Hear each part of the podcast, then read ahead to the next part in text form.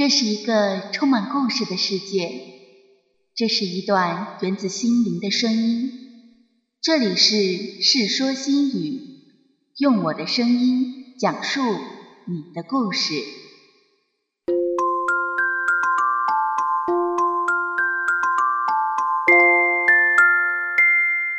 嗨，你们好吗？这里是梵音网络电台，我是 Debbie。不太想在今天的节目开始赘述些什么，我们一起来先听一听今天的分享吧。文章来自片刻网，有些故事还没讲完，那就算了吧。作者：小羽毛球。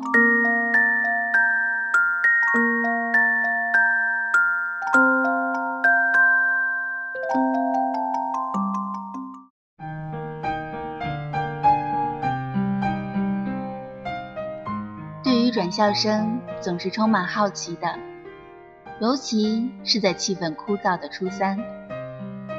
班里转来一个转校生，就像一条大新闻。关于他长什么样子、为什么会来、从哪里来之类的问题特别多。那天，班长就是来通报了这么个消息，同学们就叽叽喳喳地问起问题来。班长都来不及一一作答，班主任就进来了。一个个子不高、瘦瘦弱弱的男生尾随其后，在教室由嘈杂转为安静的顺便中，站在了讲台中间。后来，他成了我的同桌。虽然这段关系只维持了短短的两个月。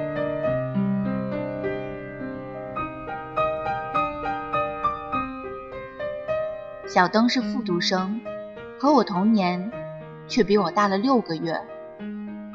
他不爱说话，总是沉默着看着课本，眼神像是在走神。但老师点到他回答问题的时候，却又对答如流。第一次月考过后，我才知道他复读的原因：数理化全班第一，语文英语倒数第二。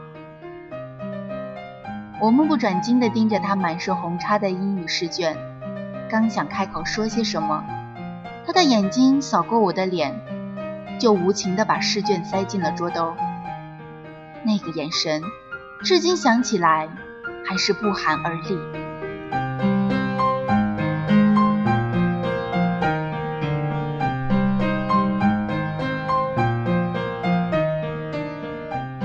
即便是同桌。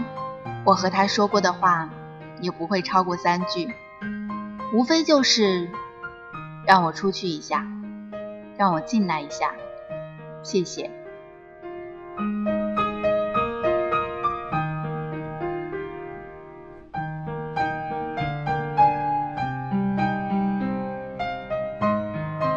但是小东并不是一个没有朋友的人，张杰和朱明就是他的铁哥们儿。他们下课的时候会坐在一起聊天，体育课也会在一起打篮球，放学了还会在车站一起等车。其实我和他们也在同一个车站，但至始至终我都没有插入过他们的对话。他总能让我在脑海里回旋一句特别矫情的歌词：“我是不是该安静的走开？”是该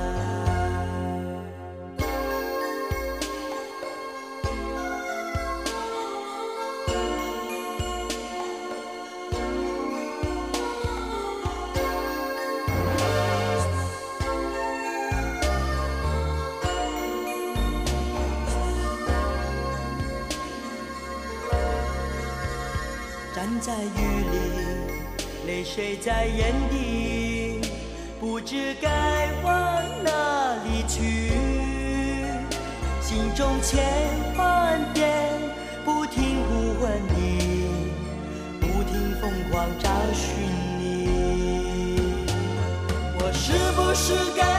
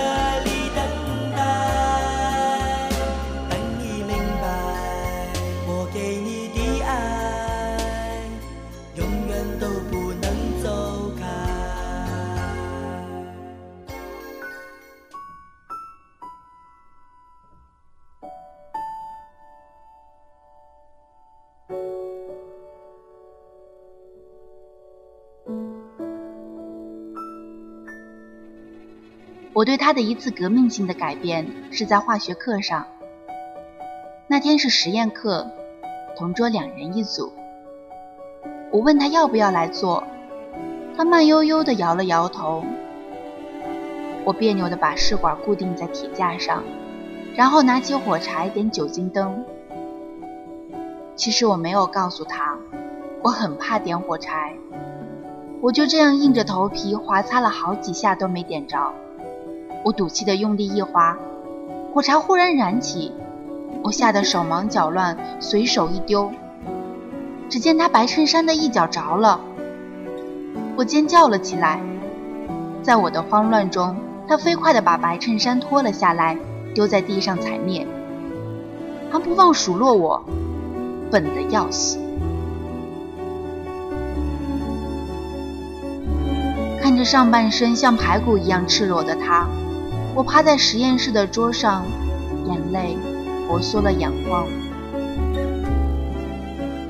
他坐在我的身边，镇定自若地捡起那件被烧了一大片、还附带几个大脚印的衬衫，然后穿了起来。我的眼泪就更加无法抑制地爆发了出来。那个实验，我至今都记得。实验室制取氧气。我都忘了自己是怎么回到教室的，只知道耳畔一直在回荡“笨的要死”这四个字。教室里还是吵吵闹闹的，小东不在座位上，而是和张杰、朱明在笑闹着，留我一人无所适从。我的态度自那天起发生了翻天覆地的变化，我不再好言对他。我都不懂自己在生什么气，那四个字还不至于让我如此失态，可是我就是斤斤计较了。更让我愤然的是，他对我的敲敲打打、恶言相向完全无视了，还是看他的书、发他的呆、聊他的天。隔壁班一个小混混追我，我故意和李林在我的座位上讨论这件事。还说了一些非常可笑的理论，诸如死读书的人还不如小痞子可爱，和呆木头朝夕相处还不如和小痞子谈谈恋爱等等。而小东的眼神从来都是“那你上啊”的调调，这让我简直气得跳脚。最终，在他的逼迫下，我真的答应了那个小混混了。只见在一个月内，我的总分从全班第五滑到第十五。我引以为傲的文科居然被他把差距缩小到了三分。看着他红叉变少的试卷，我咬牙切齿地把自己的试卷塞进了桌兜。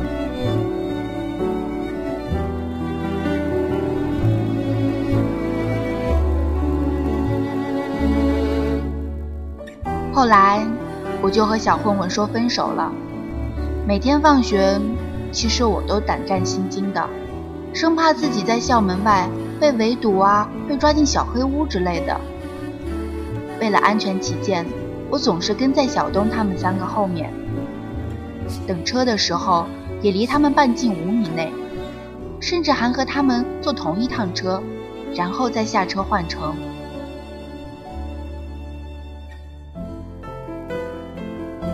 这样忧心忡忡的日子又过了一个月，我的总分已经惨不忍睹到二十名开外了。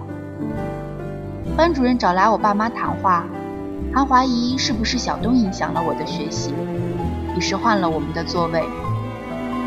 不是同桌以后，我以为我会很开心，但事实上我更加精神涣散了。新的同桌是咱们班的大学霸。见我状态如此之差，有事儿没事儿就给我做中考动员。说来也挺感谢他的，不然我估计自己原来的好成绩也就葬送在考场上了。当我觉得风声已过，不用再害怕那个小混混的时候，我的生活再一次发生了改变。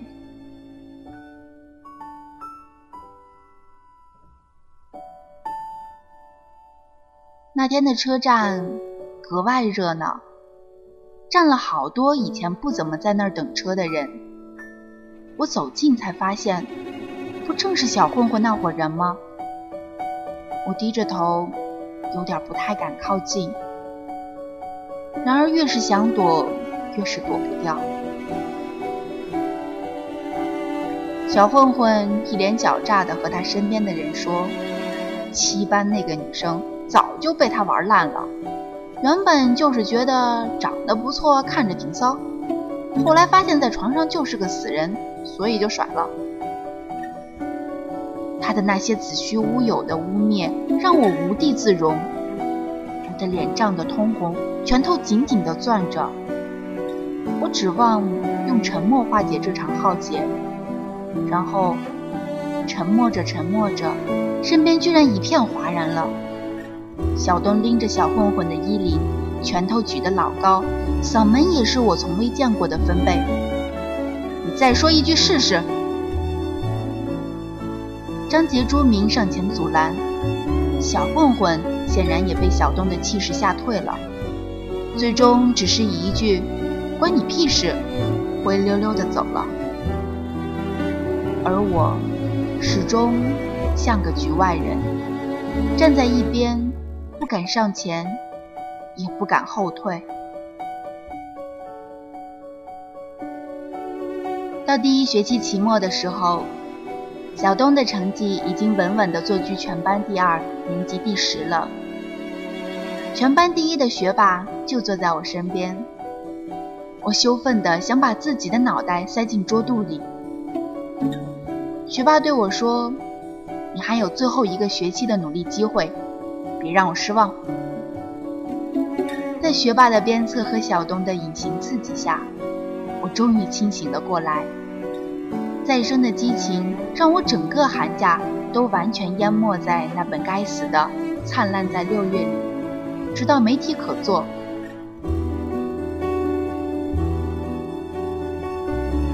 初三最后一个学期也在宁静平缓中度过了，包括。我和小东的表面关系。进考场前，我在楼梯口遇到了他，他还是保持着那样云淡风轻的眼神和我擦肩而过，而在我耳边留下的那句“加油”，却让我错愣在原地。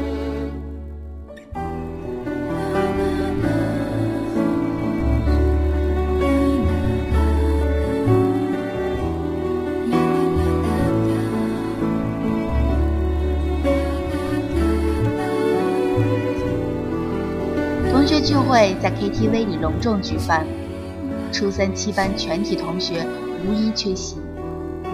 直到那天，我才知道，原来学霸还是麦霸，原来李玲和朱明在一起了，原来张杰要出国，原来小东唱歌很好听。后来，班主任也来了，气氛更是热烈到了沸点。班主任说：“陈宁啊，你不是唱歌也挺好听的吗？你和许彦东一起来唱一首嘛。”整个包厢里响起了咳嗽声、起哄声，还有轰鸣般的掌声。突然想起网上看到的一句话：一对男女被老师同时喊起来回答问题，全班都在咳嗽。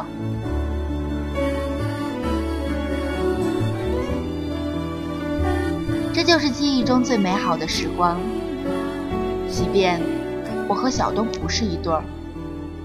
那一刻的美好也足够被我收藏一辈子了。我记得我们配合的真的很好，好到仿佛真的在一起，好到仿佛真的要分手。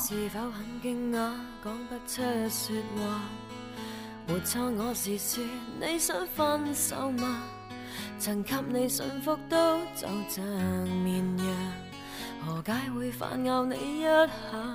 你知吗？也许该反省，不应再说话。被放弃的我，应有自保吗？如果我曾是个坏牧羊人，能否再让我试一下，抱一下？回头望。走，从来未曾幸福过。恨太多，没结果，往事重提是折磨。下半生陪住你，怀疑快乐也不多。被我伤，让你痛。好心一早放开我，从头努力也坎坷，通通不要好过。为何唱着这首歌，为怨恨而分手？问你是否原谅我？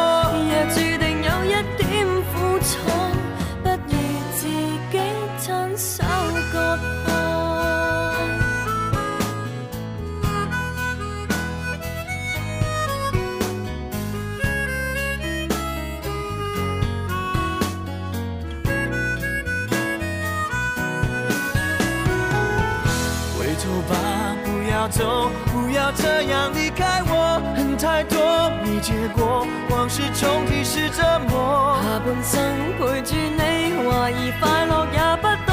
没有心别再拖，好心一早放开我，从头努力也坎坷，通通不要好过。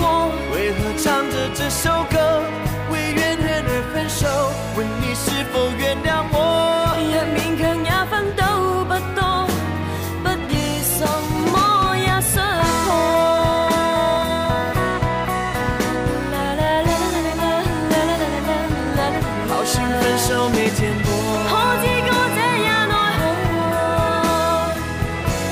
看看走。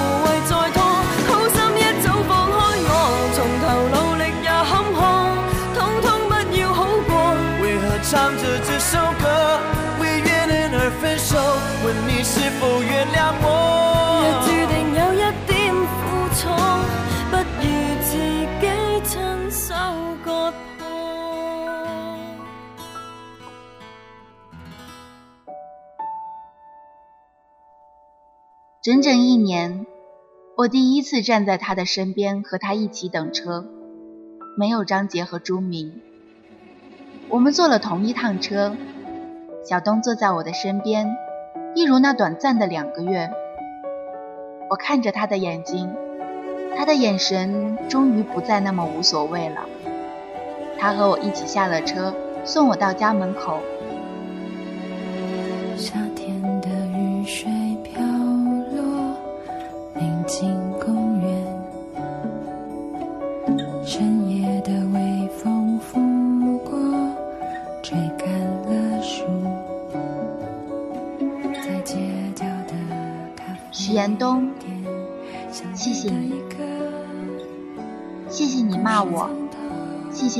出头，谢谢你鼓励我加油，谢谢你送我，谢谢你。还有好多好多的话，不知怎么开口。我已经词穷我知道了，去眼泪去吧。他冲我笑着说。才走了三阶台阶，我就猛然转身冲到他前面。我踮起脚尖，在他的唇角留下一个浅浅的吻，然后飞快地逃离了现场，感觉像在报复他考试那天留给我的错愣。最终，他进了本区最好的一中，而我被林志愿直接录取了。故事到了这里，也就戛然而止了。回忆的片段被永远的封存在出场即止的那一秒。有的时候没有结果，或许就是最好的结果。真的。